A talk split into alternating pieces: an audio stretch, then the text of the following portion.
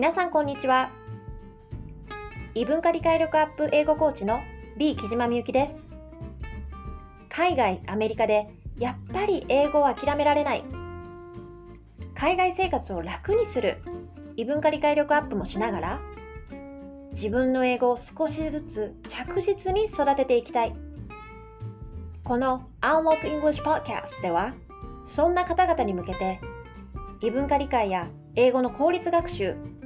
マインドセットなどについて分かりやすくお伝えしていきます。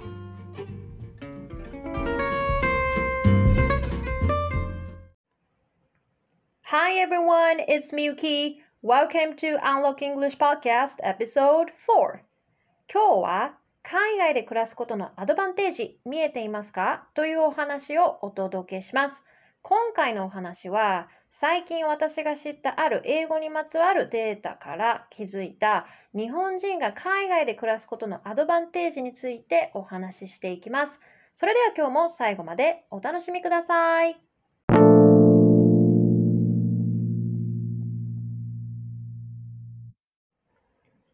はい、今日は海外で暮らすことのアドバンテージ見えていますか？というお話なんですけれども、ちょっと皆さんに急なんですが、お伺いしてみたいと思います。皆さんは日本の外資系企業に勤める、まあ、日本人ですね。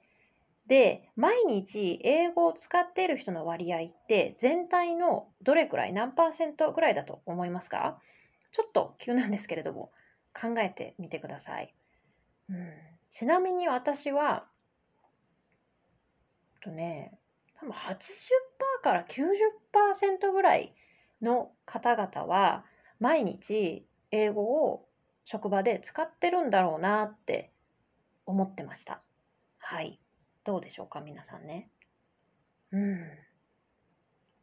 そうなんですよ。で、まあ、ちょっとね、今考えてみてこれぐらいかなっていうね、パーセンテージ出てきた方もいるんじゃないかなと思うんですが、答えを言ってしまうと実はこれね、あるデータでは全体の20%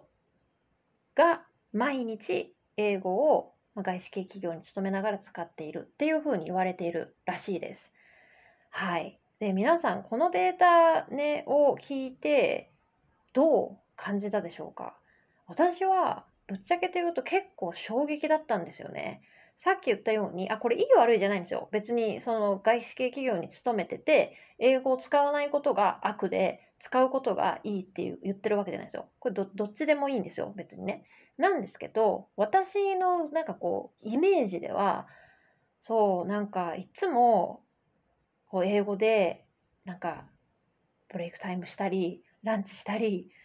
プレゼンテーションしたり、いろんなこう話をする人たちが、まあ、全体の8割か9割ぐらいは毎日ねそういう状態でいらっしゃるんだろうなって結構想像してたところがあったので結構ねこのデータを見た時えー、本当？って驚いたうちの一つなんですね。うちの一人なんですね。そう。であのちょっとね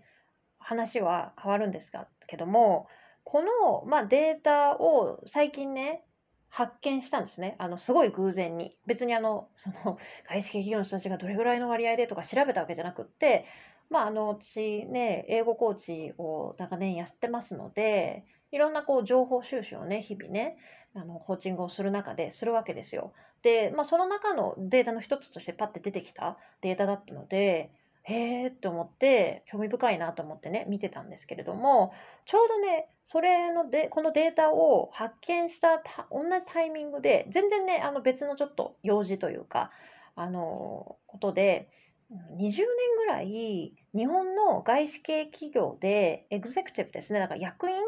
としまでこうあの勤め上げた方にちょっととお話をするね機会があったんですよ実は。うん、で、まあ、ちょっとビジネスのね、お話をするっていうあの場だったので、いろいろね、私が今、こう、皆さんにコンテンツとして提供している、まあ、私ね、駐在の女性限定にはなりますけども、駐在の方々に向けた英語コーチングをね、中心にやってますので、でまあ、そういう話をしてたわけですよ。で、今ね、構築中のあのコンテンツのお話とか、詳しいお話をね、その方にしていたら、私まだそのその方の過去の経歴を知らずに話したんですよ。で、そしたら、その方が、いやいや、あの、実は僕も、あの、うん、あの、長いこと外資にいたんですよねってお話をされて、へえ、そうなんですねってお話をしてたんですよね。で、あの、で、その中で、私そういえば最近ねってこの外資のね企業に勤める日本人の人がどれぐらいの割合でね英語毎日使ってるかっていうデータ見たんですよねって話をしたら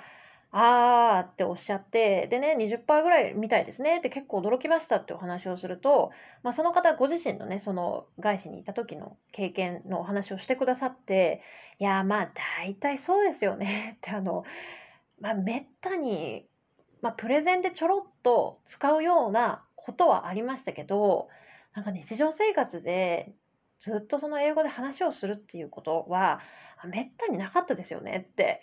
おっしゃったんですよ。で結構こういうデータってねあの調べる人とか時期とか調べ方によって変わってくるっていうのも実際あると思うので個人的には、まあ、本当なのかなってちょっと疑ってたとこあるんですけど、うん、でも本当にね面白いタイミングでそういう実際にそのね勤めてた方もおっしゃってたのでへえそうなんだなってそういうこともあるんだなって結構私びっくりしたんですよ。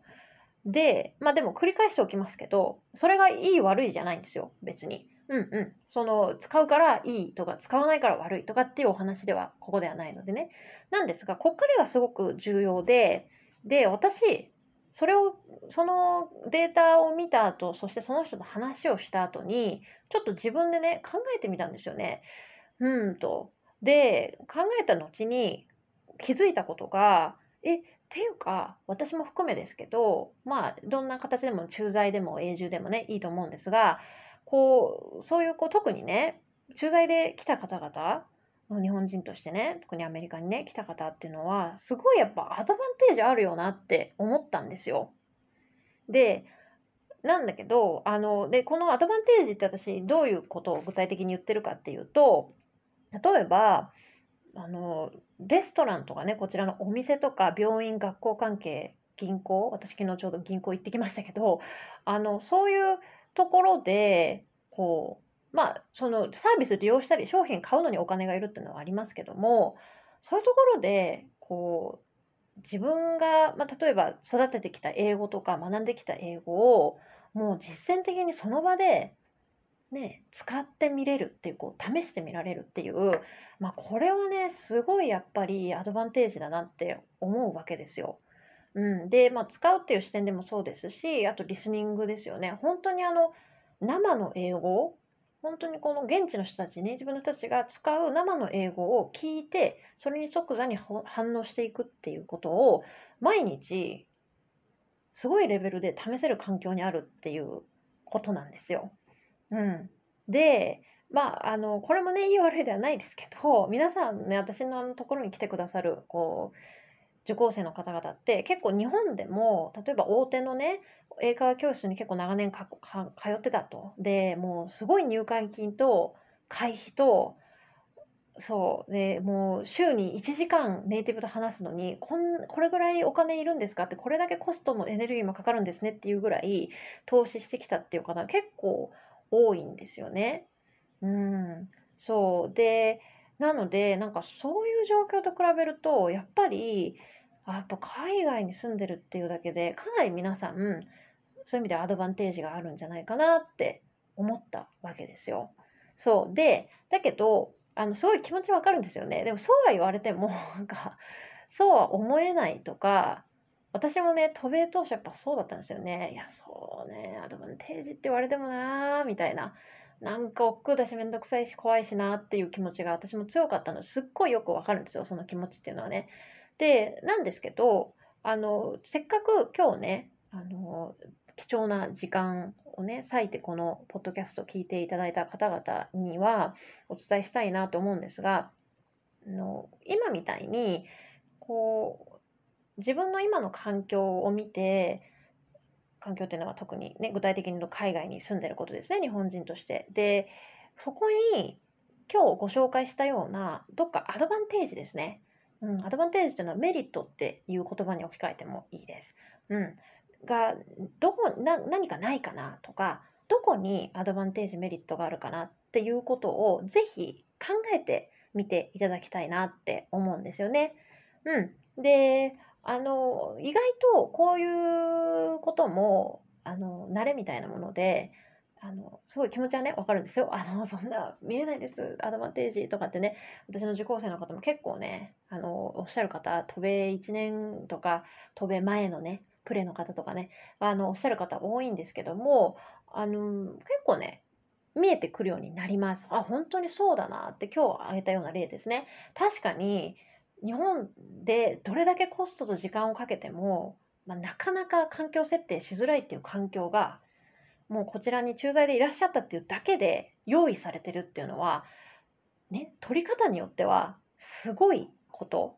うんうん、でもっと言うともう仕事でね外資で日本日本で働いてる方々よりもものすごいアドバンテージにあのもしかすると囲まれて暮らしているのかもしれない自分はみたいな、うん、そういうふうにね発想を転換していくと非常にあの気分もあの安定していって、うん、いいんじゃないかなと思いますのでぜひぜひ皆さんやっていただけると嬉しいなと思います。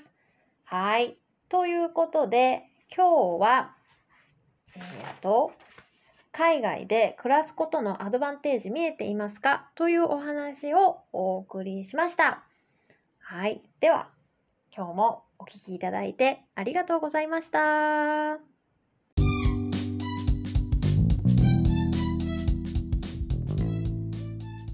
How was today's episode?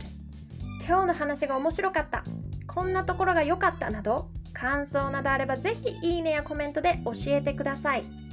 また、Unlock English Podcast ではこの番組で取り上げてほしいリクエストも随時募集しています。ぜひ Facebook、インスタなどのコメント欄、もしくは DM でお気軽に教えてください。ではまた次のエピソードでお会いしましょう。Thanks so much for tuning in and see you in the next episode. Bye!